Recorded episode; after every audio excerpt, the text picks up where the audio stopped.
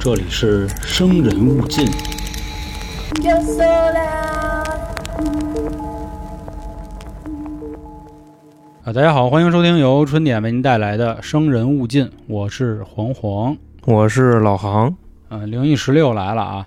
在今天的节目开始之前呢，先跟大家做一个小预告啊。其实上周我的节目也已经跟大家预告过了，就是我们《三角铁》这张专辑，请到了永成跟大家聊一聊怎么招桃花的事儿。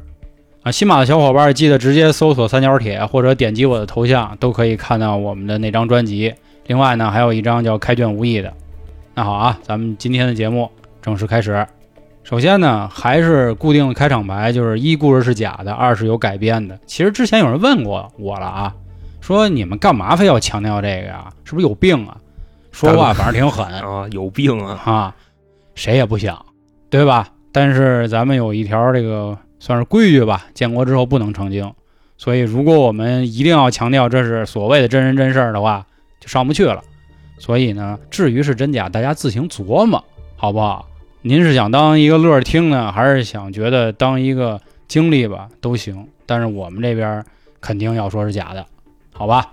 啊，另外啊，最后再说一句，之前好多群里的朋友就等着说什么时候到我们群啊？这块儿正式跟大家说一下啊，以后我们不按群分了，以后就按这个投稿的时哎，间对顺序啊。对对，也是能让每一个人都能快点听见。另外呢，主要是有的群它突然发挥不稳定，咔咔咔的一下来好多，要不然就突然没有。你要不透露一下，现在压到什么时候了？就是两个月之后，两个月之后，对就是能压出八期来是吗？差不多。嗯我跟有一个听众昨天啊，我在跟他聊的时候，就是确认那个某一些细节的时候，他说：“哦，黄哥，节目还在啊。”说我以为我投稿都被废了呢，是我两个月以前投的。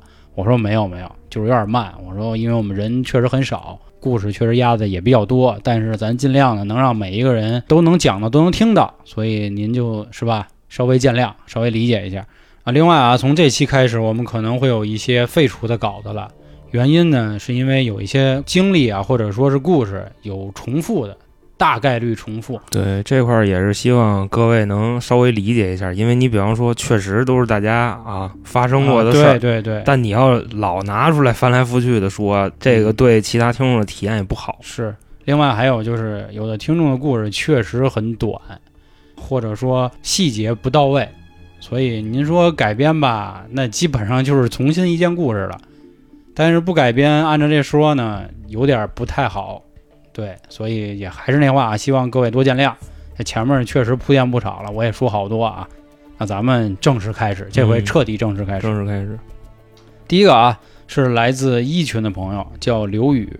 他的这则故事呢，有一点比较有意思的地儿是什么？它是有真实的地区存在，而且他已经跟我说是哪个小区、哪栋楼。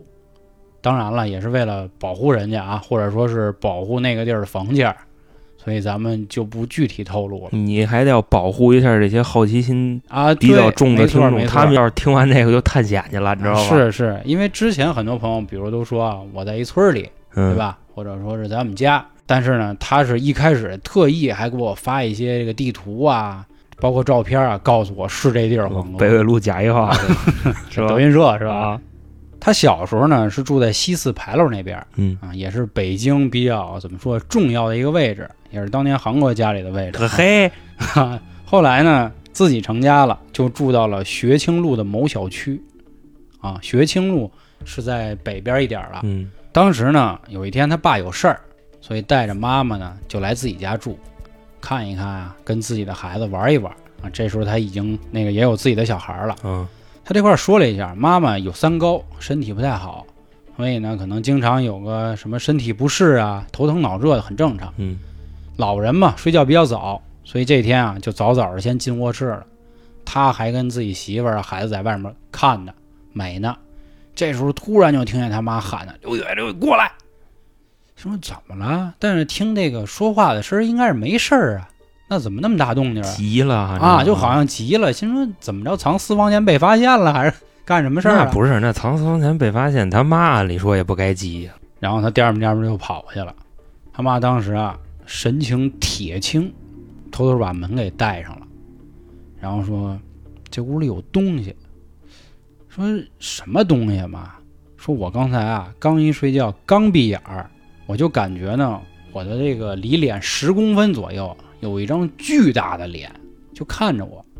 他闭着眼的那时候，对，但是他能感觉出来，他眼睛被迫睁开，看着我，这么一个感觉。但是可能毕竟是老人了嘛，什么没见过，对吧？而且这个哥们儿呢也是八零后，按理说往上倒，人家爸妈岁数也不小了，怎么是个五零后或者六零后？绝对是吧？大风大浪的，嗯四零后也有可能。也见过不少了，嗯，所以呢没那么害怕，但是还是跟他的儿子说了，不对，有问题。这兄弟就说没有过呀，从来没见过这情况啊。他说妈是不是生病？最近是不是不太好？精神上出什么问题了？就或者说是出患了这哎，种，都有可能。他妈说反正你注意点吧，就一呲牙花子。后来就回去了。这个事儿呢，过了一个多月之后，就是一直是相安无事啊，什么事儿都没有。有一天呢，还是晚上，他跟他媳妇儿看电视呢，孩子已经睡了。他媳妇儿呢就说要去回屋睡觉。他说那行，那你先把灯关上吧，因为好多人睡觉不都这样吗？一点亮儿不能有，是吧？必须关灯。结果这哥们儿刚把客厅灯一关，他媳妇儿啊叫唤一声，就又是那位说你家有病吧？不是，换一个，啊，他说怎么了？就赶紧把灯开开，说说说你给我开开，你不开不行。说你还闲呢吧？干嘛呀？就他跟他媳妇儿都他媳妇儿没说，一开始还，啊，后来这哥们儿就心说神经病，吓唬谁呢？是不是就是说那俩人逗着玩儿呢？又一关灯，他媳妇儿啊又叫唤，赶紧开开，就急了，说你过来，你过来，你告诉我到底怎么了？他说啊，我看见有一个人在里屋呢，背对着咱的床，但是你每一关灯，他就往床靠近，大哥，嗯，背对着等于往后倒。这不就跟那个那那玩那叫什么来着？什么一二三木头人儿那啊，对对，对对，哎呦，嗯，我现在直他妈起鸡皮疙瘩 大家可以去脑补那个场景。快整，啊，快整快整，整。快整，快整，那一天晚上，嗯，那肯定甭睡了呗，开着灯反正也睡不着，但是你开灯就看不见，关灯就有，就瞬间的那一下往前嘎有一步，慢慢的挪，还就你能看见动呢。就是现在是这样，嗯。就比方说你一关灯，它是啪一下就黑了，嗯，但是黑下来这一瞬间，你是能看见它往后慢慢挪了一步，但是就黑着灯呢，你还能看见它，呃，对，能看见，还能看见，是。就女只有有媳妇儿能看见，对。男的是看不见。对，好，那继续，嗯，这是怎么一回事？接连啊，这一周多，晚上睡觉再也不敢关灯了，电视都得抄着着。我跟你说，这啊还敢上那屋睡去，这就是英雄好汉了。我跟你说，北京房价多贵啊，买个房容易吗？啊，咱咱这块儿跟各位介绍一下啊，虽然大家都知道北京的房确实不便宜，但是尤其学清路这点地儿也是风水宝地啊。大哥，这超级学区啊，啊，这是对对对，啊就你们听这名儿就知道，肯定是学区房，所以当时也觉得说这怎么办呀？不行也是找个人吧，嗯给看看。当时又去找他妈了，就说妈，啊我媳妇儿确实也看见了，但是好像跟您看到听这意思不像一人。后来他们就到了河北省有一叫彩玉的地儿，哦，廊廊坊嘛，对对对对，彩玉，大兴再往南对就彩玉对啊对对，就那边找了一个也是神婆，说了一下这情况，家里有东西，反正神婆说呀，这个人是不是一平头啊，个儿不高，中年男子，说那谁记得住啊，是吧？都吓都吓得好胆儿的了。说我妈当时只看见脸，但是又模模糊糊，我媳妇儿就看一背影在那儿动弹。说您这他长什么样，我们真不知道。那您说怎么办呀？这神婆说这家里啊，是不是男的少？说是，说您看我妈在，我孩子也在，媳妇儿也在，他孩子还是个女孩儿，小孩儿还是嗯特别小，等于老幼病全集齐，或者说是阴气过重。说等于啊，是之前西四这地儿啊有点什么东西，让阿姨给带过来了。但是呢，不是什么坏人，是一过路鬼，所谓的，就是想找个地儿落落脚歇会儿，所以就凑巧了给带过来。那然后他们就说了，那您看怎么破呀？说这样，说既然是过路鬼呢，你就得给他引条路。说你这样，你买点这个黄纸钱儿，你自己剪成钱的样子，铜钱儿的样。从这儿开始啊，就是从你妈妈这地儿到你小区这地儿，你开始走，千万不要走回头路，不要走重复路。一边走一边嘴里就念叨啊，这是给您的钱，您安心上路，路费不够呢，您再跟我说，说咱也无冤无仇，是吧？所以呢，您安心吧，就大概说这之类的话。说如果走到尽头呢，你发现啊钱还富裕点儿，那就找一个路口给它烧了。但是切记记住啊，烧完之后呢，也一定要再找一条不会走重复的路回家。他说行，我知道了。然后后来确实也是按照这样的步骤搞了，后来就确实一直再没有出现过嗯，。就是先从家里出来，嗯从这个院儿的南门出去，嗯，然后绕这么一圈儿，从东门再回来。哎对，就是一句话，就是不能走重复的路。他说没说为什么不能走重复的路？没说。没说。对，其实他这个故事呢，怎么说呀？他跟我说了后来的事儿啊。虽然说所谓的没事儿了，但还是害怕了。他们把房卖了，之前不住北城嘛，啊直接奔南城住去。南城这东西少，是是，因为啊南城穷鬼多，对吧？那穷鬼基本上他也不怕恶鬼，对着来呗。对，反正这个南城 大概那意思啊。我们就南城的啊。嗯，所以确我们就实是这样混不吝，你知道吗对对对，光脚的真是不怕你们这个，不能说是穿鞋的了。就我没脚的，你知道吗？对对，光脚不怕你们那个什么没脚的。嗯，所以还是之前说啊，就是为什么一直给我透露他小区啊什么，他就是想强调说黄哥这事儿是真的，但是又说啊，说说黄哥这房毕竟我卖了，说万一是吧赶上了，那不合适。我说行，但是也希望你进了南城之后也能有一个新的开始吧，这事儿过去就当一个人生小插曲吧。好了，他的故事就是这样。就是我现在唯一的疑问啊，嗯就是为什么不能走回头路？可能我觉得是不是就是走重复的话，很有可能再撞见别人啊，或者说他其实是在给他引路。他万一走了一个哦，对他可能是这样，就是他跟着你呢。啊，对对对，你要是那么回去，你可能比方说他跟着你，然后你出了院儿以后，你把他甩路口了，啊，然后你走了，然后你要是顺原路回去，嗯他没准就跟着你回去了，是就是差不多那意思。正好你说完这个啊，这是一个算怎么说呀，给招家去了的故事。嗯我这个跟你那差不多，也是属于这类题材。那咱们来来我这个啊，嗯嗯、这位听众呢来自一群，ID 叫小何，但是这个小何是他自己管自，啊是这个是他小名啊，这不是他微信的哪个何呀？禾木旁那个禾，啊啊，知道了，对，是一个很小的小妹子。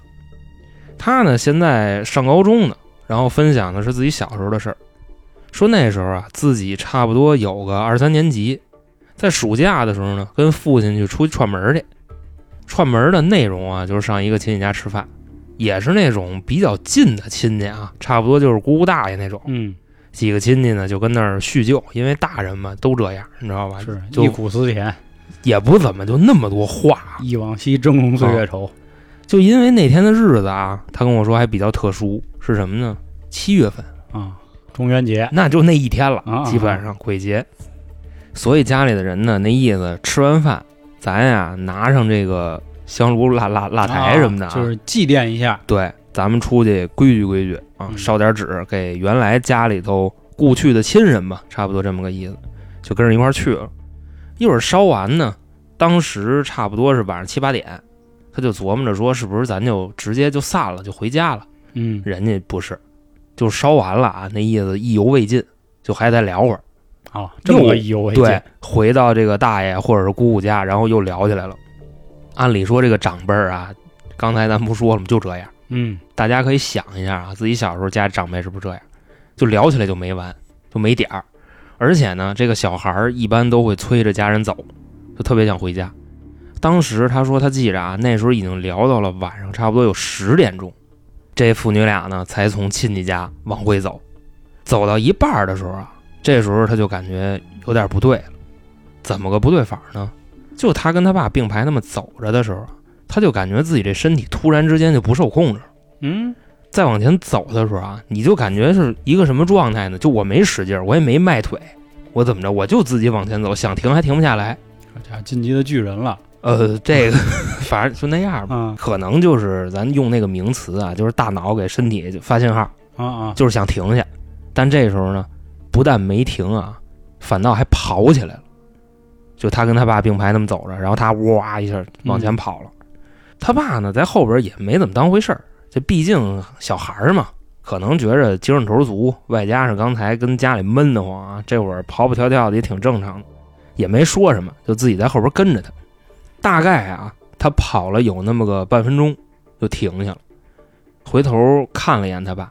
这时候俩人的距离啊，差不多有那么个五六十米。说也不知道怎么着啊，为什么就跑起来了？嗯就还是他不受控制嘛。但是现在没事儿，就停那儿了。说那我就等会儿我爸啊，正好他当时那个位置啊，还是在一个桥上，因为回他们家那个路上啊，就是正好有条河，那条河也挺宽的。然后呢，他当时停下那个地方就是在桥的正中间儿，停那儿了。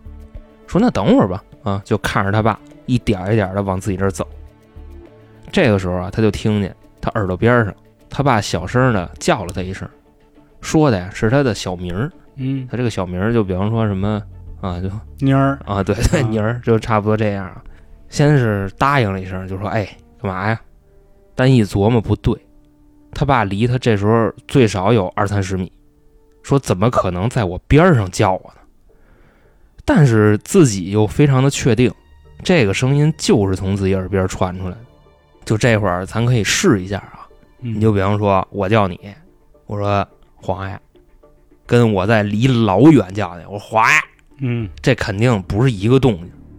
他当时反正琢磨这事儿，琢磨了半天，说但是吧，这个声跟我爸一模一样，那不是他叫的，又是谁呢？反正就傻了，说这怎么回事？想不明白，就使劲儿啊盯着他爸看。他爸呢也还是慢慢悠悠、慢慢悠悠的就那么走过来了。到了他旁边啊，他还跟那儿站着呢。他爸呢从他边上一过，也没说话，就直接这么一伸手搂了他一下，就那意思，咱接着往前走。嗯然后啊，俩人就往前走了，大概有那么个四五十米。小何呀，就抬头问了他爸一句，就说：“爸，你刚才是不是叫我来着？”他爸说：“没有啊，怎么了？”小何说：“你真没喊我呀？”他爸说：“没喊。”说：“你到底怎么了？”小何这时候就有点急了，因为这个小女孩嘛，是吧？他可能也不太相信刚才的那个场景。就说你就是喊了我一声，我都听见了。他爸说啊，行了，行了行行行，我喊了，我喊了。嗯那我喊的是什么呀？他说你喊的是我小名儿。他爸当时那个脸上啊，表情瞬间就变了。就刚才不是还开玩笑的吗？嗯就有说有笑的，但这个时候啊，那个脸色你就感觉铁青，就直接什么都不说了，拉着他那手看了他一眼，走，咱回家。就这么着，俩人就接着往家走。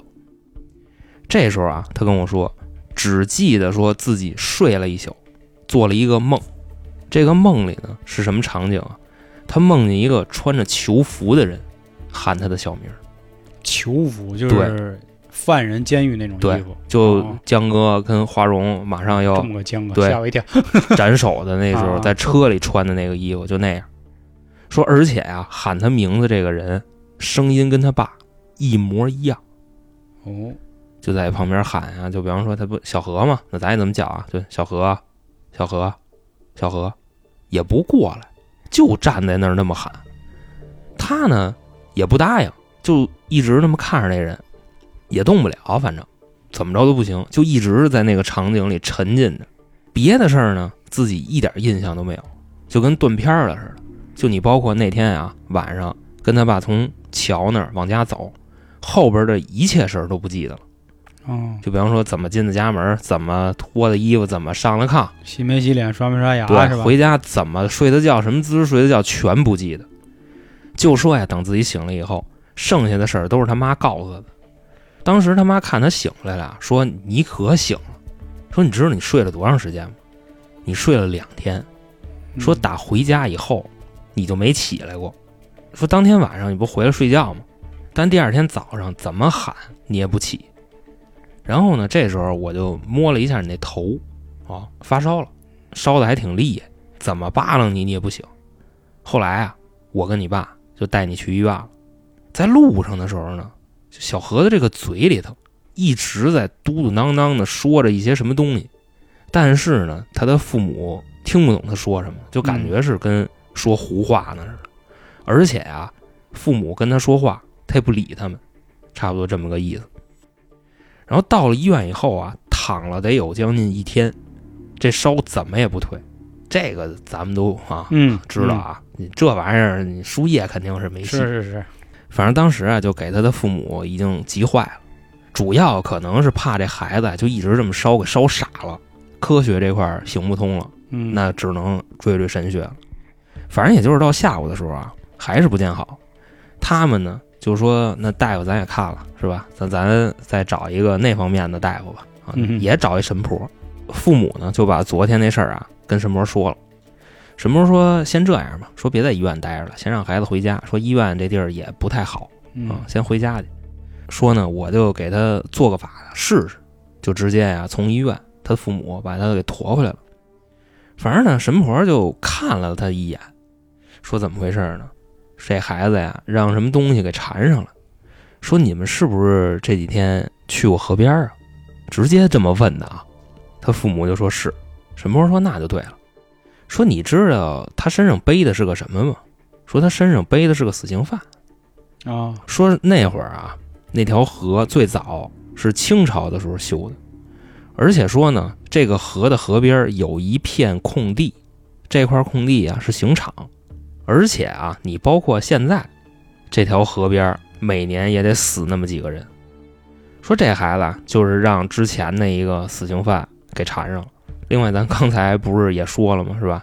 小何说自己做梦，梦见的是一个穿囚服的人，喊他小名儿。嗯啊，记着吧，就那大哥。什么时候说呢，这个事儿不难吧，孩子呢就是身子弱啊，他背不住，所以呢，我就让他身上那个就赶紧走就完了，也没有什么太大的事儿。说完这个啊，就直接给他弄了一堂法事。当时呢，也是都按流程办的啊，这块具体是什么模式我也不太清楚。反正弄完了呢，神婆就说啊，行了，差不多了，那人走了。但是啊，小何这会儿呢还是没醒，不过好的是啊，烧退了。嗯神婆说呢，你先别着急啊，咱这个事儿呢还没弄利落，就现在只是完了一大部分啊，还有一点小事儿没办。说出事儿的地方不是那条河吗？让这个孩子的父亲跟我去一趟，咱们呀拜拜河神。反正说完，他们就去了。到了这河边啊，神婆呢就让父亲过去，说啊，你看那儿有俩石狮子，你呢给这石狮子上一炷香，你就跟他说，说那个您多多保佑啊，反正大概就这个意思。神婆后来说呀，这个石狮子呀放这儿就是来镇这帮妖魔鬼怪的。说原先呢，你像早几年的时候，这条河刚建的时候，这块闹鬼闹得更厉害。自从呢摆了这俩石狮子以后啊，消停了不少。他爸呢就跟那儿拜拜拜拜半天，什么时候行了啊？这时候啊差不多了。然后呢从兜里掏出一张符来，就说你把这个啊放在你闺女的枕头边上，不出意外啊，应该是明天就好了。他爸呢就照做了。等到了第二天啊，这会儿估计应该算是从小何的时间来算是第二天。嗯从他父母的时间算，差不多是第三天了。往那儿一摆，第三天早上这孩子正常起床了，就什么事儿都没有，好人一样。也就是你一开始说的，就他妈说，哎，你可醒了，，对，哦，就这意思。他以为他自己就只睡了一宿，其实他睡了一天加两宿。就是大概这两天他爹一直在外头给他跑这事儿呢，对对对对对，嗯，差不多这样。就这个就是他的故事。对，所以我觉着呀，这个故事咱们就不用过多的分析了，嗯，因为什么呢？因为毕竟吧，这死刑犯是吧？是他那个咔嚓一刀脑袋炫下来，横死过不了奈何桥。嗯，他在那个河边盘踞，我觉得这个也很正常。对你保不齐再有点冤死的是吧？这都说不好，这听众跟我说，哎，说那河经常死人，嗯就这几年还一直每年保持着那么几个人的一个水平，嗯，可能是有有水鬼什么抓替人，这水鬼抓替人的事儿啊，下集要么就是下下集会有啊，先给大家作为预告，挺威风的嗯挺那个忒狠了是吗？啊。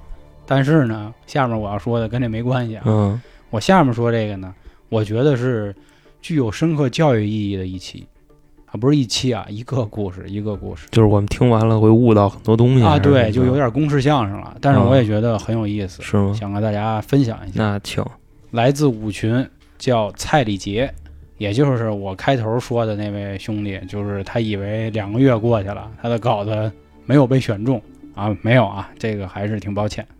他呢也是提到了真实的地方，在江西的泸州。他当年啊上大学的时候，跟哥儿几个约好了，说咱是不是得来一场说走就走的旅行啊？嗯但是很多大学生啊，真没钱。我记着我那会儿一个月生活费就八百，挺少的。而且你想，没事儿你还得买包烟抽，还得去网吧包个宿。好家伙，这哪有空还有闲钱出去旅游？所以那会儿也催生出很多什么呢？所以叫穷游的。当时呢，那哥几个也是说不行，祖国大好河山，我必须要去看一看。那好吧，去吧。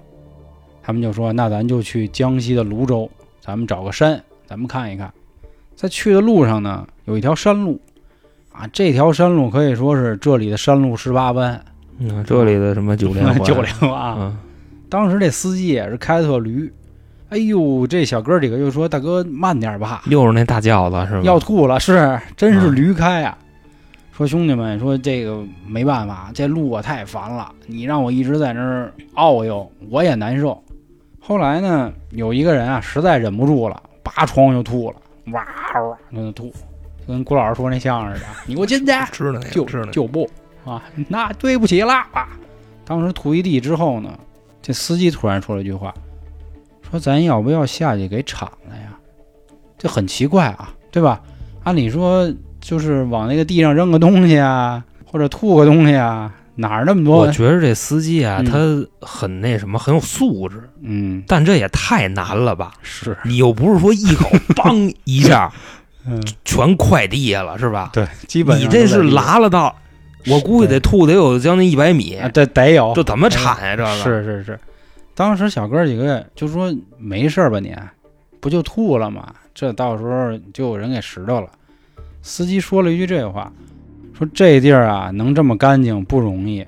说之前有一位老爷爷，人一直在这拾荒，啊，经常呢也去照顾一下环境。其实这里呢，大家有兴趣的可以看看很多纪录片儿，有很多这种所谓的志愿者或者是好心人，又或者是政府给那种微薄的利润，让他们去保护山里或者保护一些路的卫生吧，他们都会去干这个事儿。后来呢，这几个小哥们说了，说大哥，说您看现在这个满山的塑料袋儿，满地的瓶子，这大爷跟哪儿呢？这师傅就说了一句，说大爷半年前让车给撞死了，就在这条路，也是为了捡点那塑料袋儿，一下就被有一个大货车给撞着了。但是大货车没感觉出来，因为给大爷直接就撞下去了。因为刚才咱们说山路嘛，就等于挂在了那个半山腰上。盲区什么的，，对，但也不知道。但后来也是大家发现说，哟，说最近这环境怎么这么不好啊？说大爷是不是最近偷懒儿了？后来好多人呢自发的就去收拾这山，这么发现大爷尸体。几个小孩儿有心说，这就一传说吧，反正也没当真。说我下回吧，下回吐的时候，那我肯定给他铲了，好不好？司机说行吧。后来呢，当天他们就到了一个青年酒店。这块儿我估计有好多朋友不知道什么叫青年酒店啊，其实不是酒店，应该叫青年旅馆儿就五星级的快捷酒店，差不啊。这这多那意思。你真是连快捷酒店都算不上，就是那种青年招待所啊，青年招待所，啊，对，青年招待所，说恨不得你进去直接就四张床，还上下铺，哥几个都在那一间里窝着，就这么一地儿，拿就是一张床。跟脸盆啊，就对对对，当时去的时候呢，一楼和二楼是女孩住的。当时老板也说了啊，说男孩不要搞这个啊，老男孩踏踏实实给我去睡那个地下室去，忍着点儿，条件确实艰苦，好不好？说那行吧。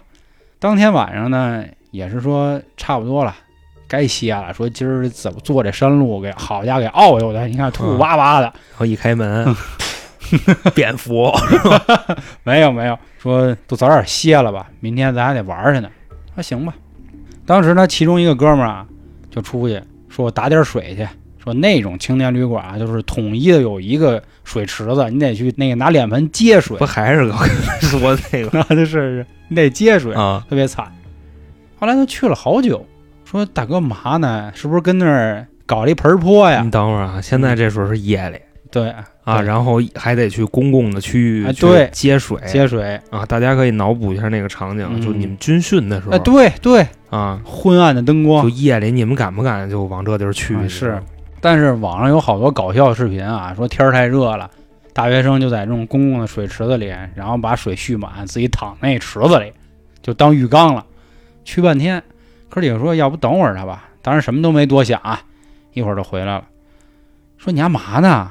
说我没干嘛呀，说刚才碰一老头儿，老头儿跟我问路来的，说问路？这地儿问路，说是啊，他说他鞋丢了，然后就问问我去那哪儿哪儿怎么走，说我一外地人我哪知道啊，啊？对呀，啊，我就跟大爷多聊了几句，就说说啊，你那个不行，您先跟这儿歇会儿，明天再说。说老板也歇了，就跟这儿客气。大爷也说啊，是是是，嗯，大爷登场了，啊，大爷说嗯好孩子好孩子。最后说了一句，只要你不随地扔垃圾就好了。嗯，嗯，然后大爷就那也肯定得嘱咐你这，嗯，大爷就走了。这个人并不是我们刚才说哇哇吐的那个人，而是一直和那个司机不屑的那个人。就是啊，您至于吗？啊您看这外头多脏啊，怎么怎么着我就说啊，那个这个这老爷子是一个美好的传说啊？，对，就是他这小子。嗯，回来之后呢，哥儿几个也是痛定思痛，说是都睡觉了，反正哥儿几个谁都没理谁，就这么一宿，踏踏实实的。起来之后呢，发现啊，屋里整整齐齐，就之前昨天晚上扔的那东西啊，大哥，啊，我这毛也嗯起来了，整整齐齐，那垃圾桶都套好新塑料袋，就这样。大爷真爱干净，嗯，然后哥儿几个就背上小书包去旅游了。这个故事就是这样。我觉得真的要嗯我，我得站屋里给大爷三鞠躬，你知道吗？撅俩真的，我得我得来几个，嗯。我得谢谢大爷，真的。所以说，真是啊，就听完这个，就是首先故事确实挺可怕的，而且他也提了具体的地儿，江西泸州，他说是在山脚底下的一个青年旅社里。但是其实更多还是对这些所谓的拾荒者呀，或者说保护环境的人，我觉得是一份敬意，因为嗯大爷始终没有去害他们，对吧？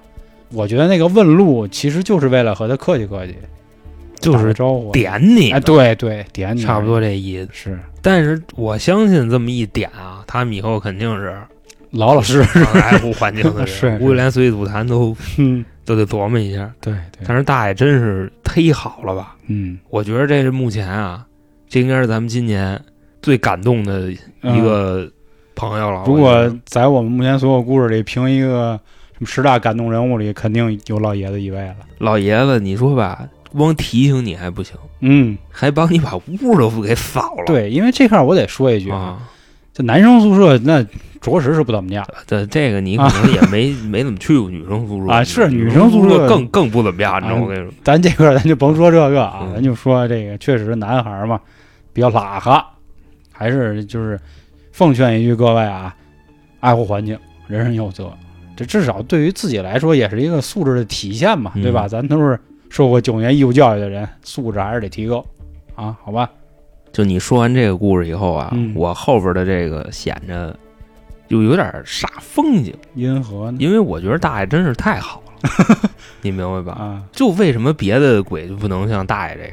哎呦，你明白这个意思吗？有事儿这就不不不没啊，啊，很正常。这哦个后边这个，那我接一个啊，好的这位听众呢来自一群，ID 叫 KUZ，啊，我知道这兄弟，嗯这兄弟点名了说，说我的故事，请让航哥给我讲就点我，啊。啊我说没问题，就这么喜欢我这个声儿是吧？嗯，这位兄弟呢，也是一位回民兄弟，哦，嗯，他分享呢是自己小时候呢朋友身上的这么一件事儿，说那时候啊大概是十岁左右，而且呢赶上放暑假，嗯他呢就回到清真寺里边去学习。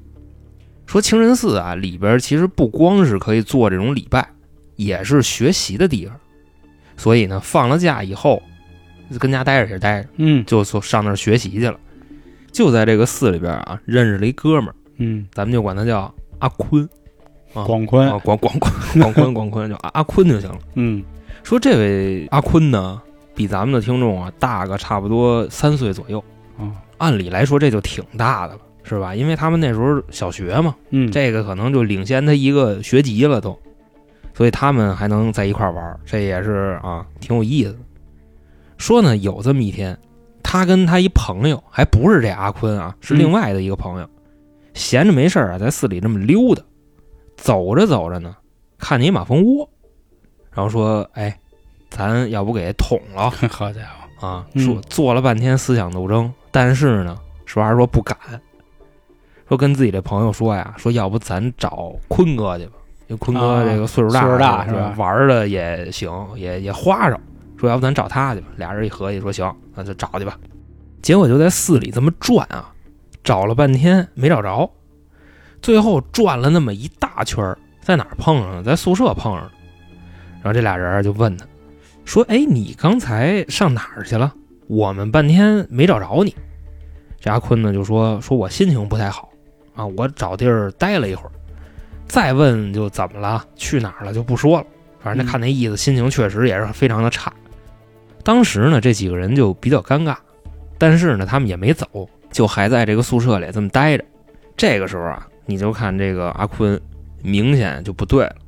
怎么个不对法呢？开始他在床上躺着，这时候他从床上坐起来了，坐起来以后呢，就在身上就这么挠，而且你看他那个挠法啊，不是说就像蚊子叮一包那么挠，嗯他那挠的特解气，你知道吗？啊啊，就那种挠挠自己，就感觉呀是什么呀？就给大家举一个例子啊，就《天龙八部》里丁春秋中了生死符，就那个意思啊，就那么 挠的。当时在那个屋啊，还有一个人，这个人呢比这个阿坤岁数还大点儿比他大一岁，等于说就比他们哥俩呢大个三四岁得有了，看不过去了啊，就再这么挠，就真的给挠花了。就皮都得给撕下来，对对，对，差不多就这样，就过来啊，就摁他。旁边的那俩人一看呢，也得帮忙啊，是吧？就把阿坤给摁在床上了。但这时候啊，阿坤并没有丝毫的冷静，嗯这嘴里啊还说着话，就就说的什么完全听不懂，啊，你感觉就不是这个星球的语言。当然，人家是回民，对吧？嗯，可能平时的交流也用的是汉语啊，但是回文人多少也听得懂。对，他非常确定不是，嗯就说的是哪国话不知道，你明白吧？反正还有最重要的一点是什么呀？阿坤的这个声音不是那个声儿，哦，就现在说话的其实是另一个人。这屋里啊，岁数稍微大点那人啊，就说说我在这摁着他，你们赶紧啊去一个人去找阿訇去。啊，这块儿介绍一下，阿訇就是清真寺里的老师，就那种比较德高望重的那种啊。咱俩都是回中毕业的嘛，这个之前好像都科普过。对，但是啊，是就对我我我说的科普是我们俩上学的时候，老师给我们科普。对，对对，咱们学校还是没有没有阿訇、啊就是是普通的老师。嗯说那你们就赶紧找去啊！这事儿咱们现在已经解决不了了。当时是他的小哥们儿，就咱们这听众那小哥们儿嗯，去的。他呢跟这个另外一人，这人叫阿强，在这个屋里摁着阿坤，就反正俩人摁着一个吧，大概那意思，说人名说多了也不太好。嗯，阿红呢就到了，一看啊，行啊，知道了。啊我知道怎么回事儿。说这是怎么回事儿？这很简单，鬼上身了。随手啊就抄起了一本经书，因为人家清真寺里头这东西啊哪儿哪儿都是，嗯随手就抄起来一本，拿火呢点着了，顺着这火苗子啊，把这个书就放在阿坤身边了，那意思拿火燎他。但是啊，这块儿还不是直接烧，是什么呢？你更像是感觉就拿在离他很近的地方那么熏他。啊，这时候呢，你就看阿坤啊在地上打滚儿，反正啊也是给他烫的够呛，跟那儿喊。但是啊，这个声儿还不是他。烧完了以后呢，阿訇就让他们啊把地上那个灰儿，就刚才烧纸的那个，给搓起来，放在杯子里，让他拿水啊给沏了。但这时候啊，这个人还是不配合，所以掐着嘴就给灌进去了。喝完以后呢，这个人消停了。但现在啊，咱还是要再说一句，这人还不是他，就还没回来。啊，这些一一套以后，只是说消停了。阿訇师傅呢，就这块儿开始跟他说话了，就那意思就你是谁呀？你干嘛来了？问了一会儿，就说啊，那你走呗，这孩子子跟你无冤无仇的。那个也说了，我不走，我不走，反正来了我就没打算走。啊阿洪师傅说那就行啊，就那意思，好好跟你说没戏啊，就跟你客客气气的不好使。说那我就啊对不起了啊，先礼后兵了。对，当时呢就往后退了几步。这时候你感觉是要要抽他啊，差不多那意思，但不是，往后退了几步干嘛呢？嘴里开始念经。当时的效果是什么呢？就跟紧箍咒似的，一边念，然后你就看阿坤啊啊，就直接原地咣叽就栽地上了，然后还是跟地上滚，就感觉特别的疼，特别的痛苦。咱们这听众形容啊，说那个痛苦已经不亚于生孩子了，就喊的那个声儿疼痛等级最高嘛，啊，对吧？就喊啊，就就差不多那样，持续了得有个五分钟，完事儿了。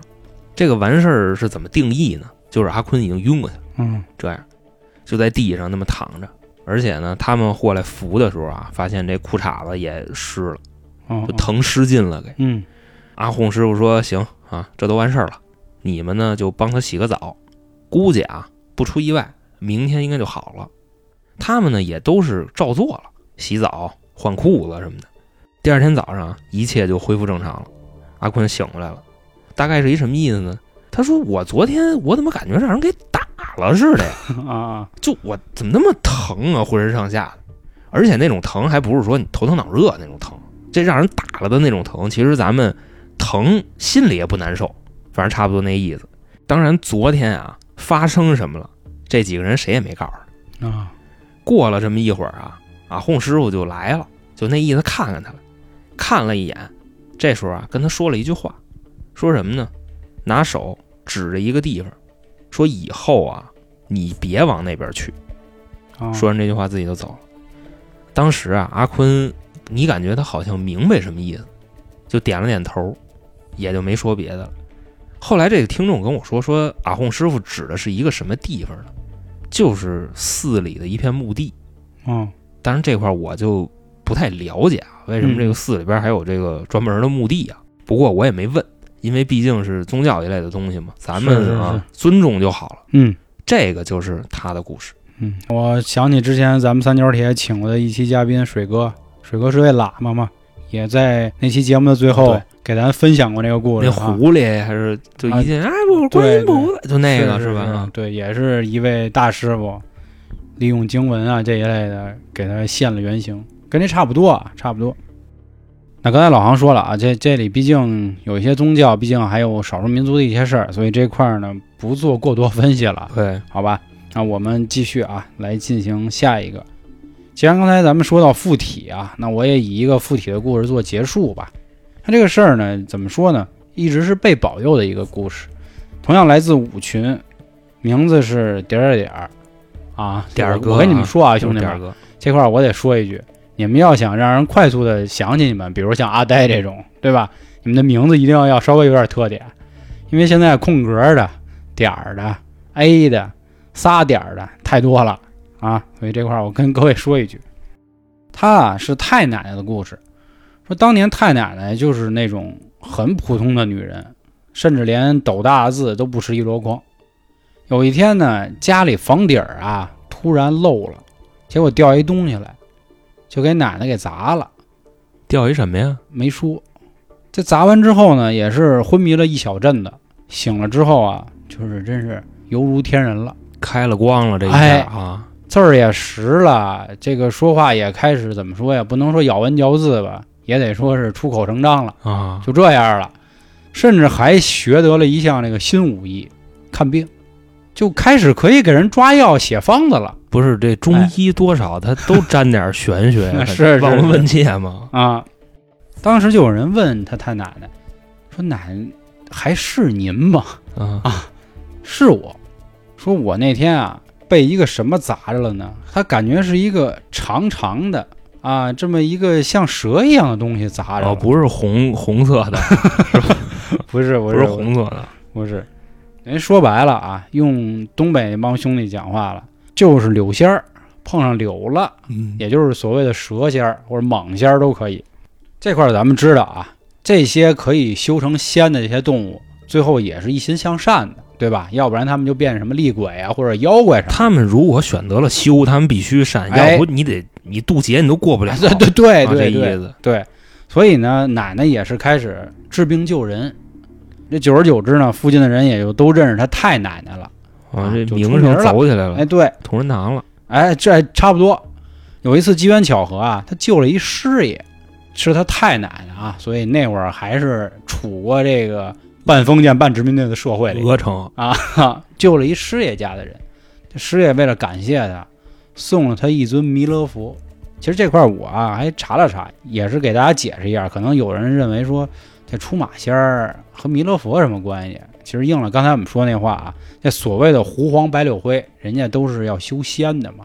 那仙家往上是谁呀、那就是这些。就是佛道，对，而且你像济公那俩徒弟是吧？你孙道全是老道啊，对那个悟禅不就是一妖怪吗？对，没错。所以他们拜弥勒佛是没错的。嗯，而且弥勒佛大家都知道，也叫未来佛嘛，就是来子的这个是吧？后继啊，来了，来了啊！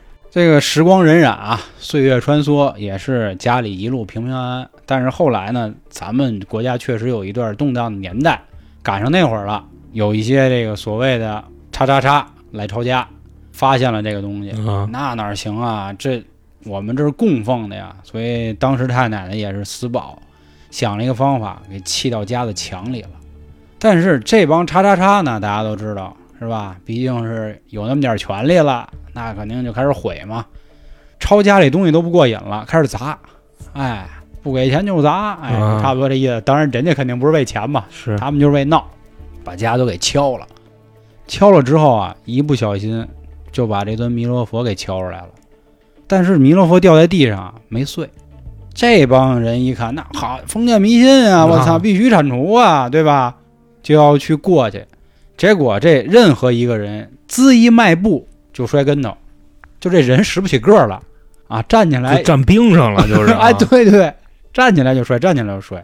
其实我相信听到这儿，大家都大概明白怎么回事了。毕竟是猛仙嘛，证明他在底下就是给他们使绊儿啊对，就是为了绊你们。这几位心说：“操，不行，有事儿啊，咱嗯要不走吧？这家弄不了。”后来一琢磨，反正给他们家砸的差不多了，走吧，就走了。从那件事之后呢，家人就说了：“这尊弥勒佛好好给我供着，啊，这绝对是咱们家的怎么说呀，守护神了。”镇宅之宝，哎，后来呢，他爸爸也确实受到过这个保家仙或者是弥勒佛的一些福音，不论是去河里游泳啊，也没有被淹死，就是他们出过这样的事儿，唯独他爸没事儿，着过火也没有伤着自己，哎，就一直在保护着这全家。但是咱们这位听众啊，干过一个傻逼事儿，这咱俩去过阿星家，也就是我们讲风水那嘉宾，永成他们家永成家里也是供着佛的，供着前面都有这个贡品，对吧？你私人一块巧克力，哎哎，他就是偷人贡品吃去了，说看着好吃，嗯，那我得来一块，结果就偷了一个。啊，当然他吃的不是巧克力啊，就是其中的有一个贡品，可能是个什么点心啊、果盘啊什么的，偷了一个。偷完之后呢，第二天起来眼睛就起针眼了，啊，他爸就问说你干嘛了？因为咱们小时候最爱说一句话，起针眼肯定是看什么不该看的。嗯，然后这小孩就说说我什么都没干啊，说我就昨天偷吃了一那什么什么什么。咱实话实说，这佛爷脾气大点儿，你知道吗？呃，我倒觉得佛爷脾气小，哦，你要那佛爷脾气大，就弄他，是这怎么也得是吧？出点什么事儿。然后他爸说：“哎呦，你小子就给我惹事儿，赶紧带着他在佛像面前道歉啊！您那个原谅啊，小孩无知，这眼睛看这吃的就觉得好吃就吃，绝无恶意。”说完啊，没一会儿小孩都困了，说：“我想睡一觉。”说嗯啊，睡去吧。睡醒了，真眼就没了。哎，就这么一件事儿，就是整个就是说这个弥勒佛对家里的保护。其实我倒觉得啊，就是让他起个，因为针眼就是属于说白了就是起一青春痘嘛，嗯，真是很小很小的一个疾病了。其实说疾病有点过分，我觉得就是给他一个小小的警告，小小的惩罚。所以说还好，都是对他的嗯，一个保护啊，大概就是这么一件事儿。不过我刚才我听你说弥勒佛，我想你别的事儿了，你知道啊吧？就是咱给各位做一个预告啊，你知道吗？就差不多在今年，我估计咱们《开卷无益》这张专辑就要开始说《西游记》了，啊，是是你，知道吧？其实佛爷可能也是啊，咱们看的佛爷都是好的，啊其，实佛爷这人还是有有点心眼儿的，你知道吧？你想他为什么安排黄眉儿是吧？弄唐僧啊，嗯就是要试试他们手艺。嗯，未来佛啊，不是唐僧就弥勒佛，反正就差不多这个。敬请期待吧啊！嗯开卷无益啊，对大家在这个平台直接搜索就好了。嗯最后最后啊，再说一位听众，同样来自五群，叫凤儿，但是他的故事呢有一些担保，我也和他说了，就一句话的事儿啊。啊，对我简单就跟大家说一下，是他在怀孕期间呢，听到家里有一些异响，嗯但是并没有伤害他，也并没有看到什么事儿，仅此而已。所以这块儿呢，也就不再多跟大家去讲了，好吧？但是同时也非常感谢这位听众的投稿，同样也是来自五群，因为这两天还有朋友跟我说呢，说我们五群什么时候才能支棱起来啊？其实今天五群的故事不少。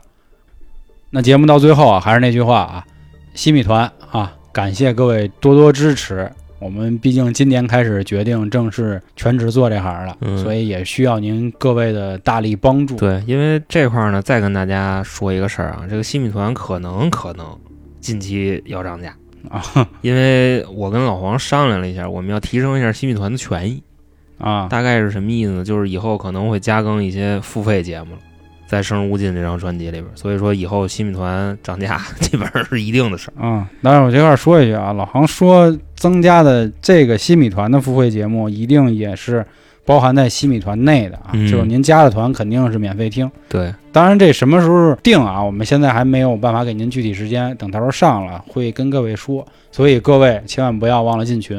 那怎么进群呢？关注微信公众号“春点”，里面就有进群的方式了。那好吧，那感谢今天各位的收听，拜拜。拜拜。